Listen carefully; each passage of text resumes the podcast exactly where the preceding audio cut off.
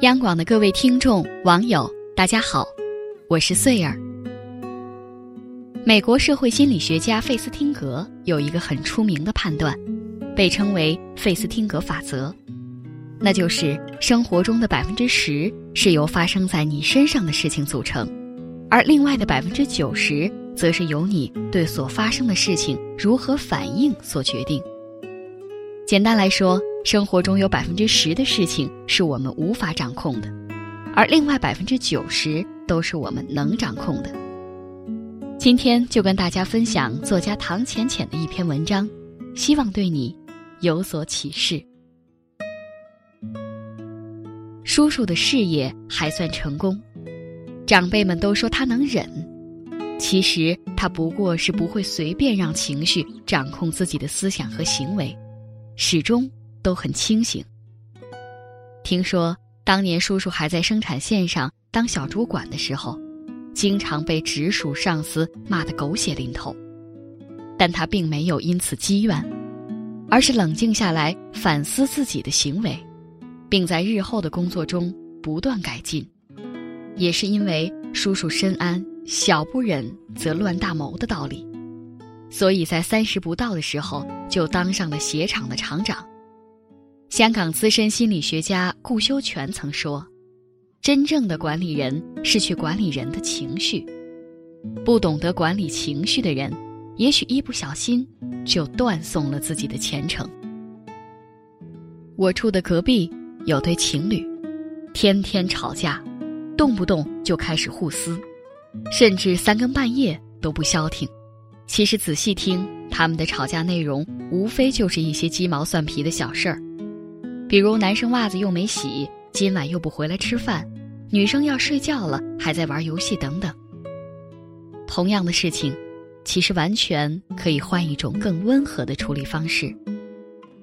我妹妹刚谈恋爱那会儿，经常跟我吐槽她男朋友，每次她一生气。对方立马就会说：“我们不要吵架，好不好？”然后我妹妹就无语了，还能怎么办？那就好好说话呗，让自己冷静下来，就事论事的解决问题，要比释放出情绪的猛兽理智一百倍。情绪是一种很奇妙的、具有严重传染性的东西。蝴蝶效应和踢猫效应在情绪学里也极其常见。巴西国内的一只蝴蝶扇动翅膀，可以诱发美国境内的一场巨大风暴。老板批评员工，员工骂孩子，孩子踢猫，猫可以引发一场车祸。那么，如何科学有效的控制自己的情绪呢？给您推荐几个方法，比如从十数到一，当气愤的时候。慢慢由十倒数到一再说话，深呼吸，说话的声音及速度要保持平稳。还有，暂时离开现场。处在剧烈情绪状态时，暂时离开惹毛你的人，找个安全的地方让自己静一静，比如回房间。转移注意力也是一个不错的方式。当火气上涌时。有意识的转移话题，或做点别的事情来分散注意力，比如发现自己要发脾气的时候，就先去洗个热水澡。还有站在对方的角度想问题，通过互换角色体会别人的情绪与感受，并试着去理解对方。冷静之后再沟通，永远不要在生气的时候去理论，待自己冷静下来的时候再去平静的沟通解决问题。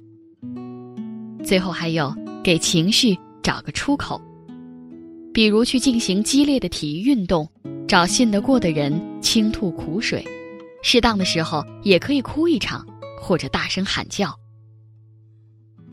拿破仑说：“能控制好自己情绪的人，比能拿下一座城池的将军更伟大。控制好情绪，才能控制局面；控制好自己的情绪。”你才能掌握自己人生的主动权。好了，今天的夜听就分享到这里，我是穗儿，祝您晚安。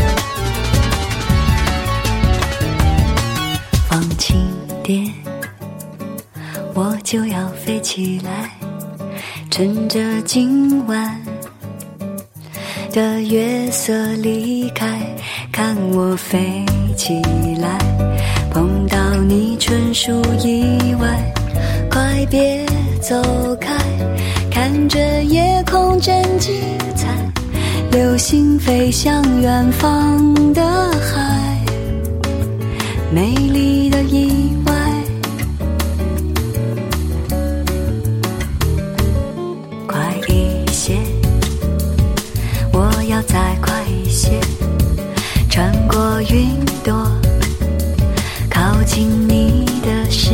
线，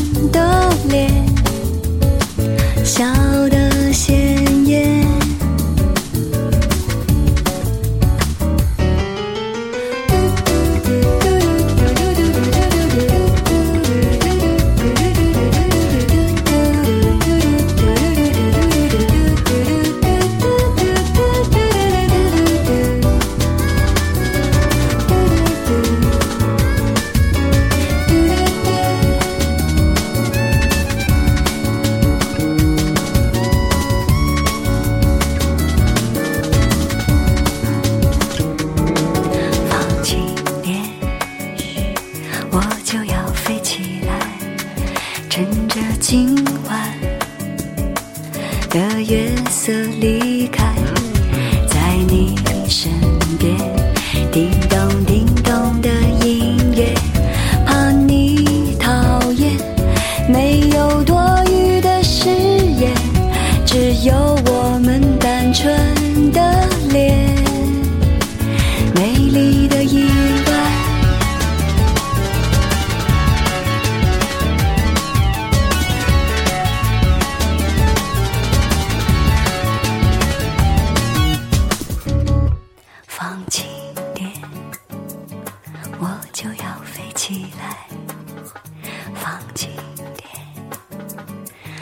就要飞。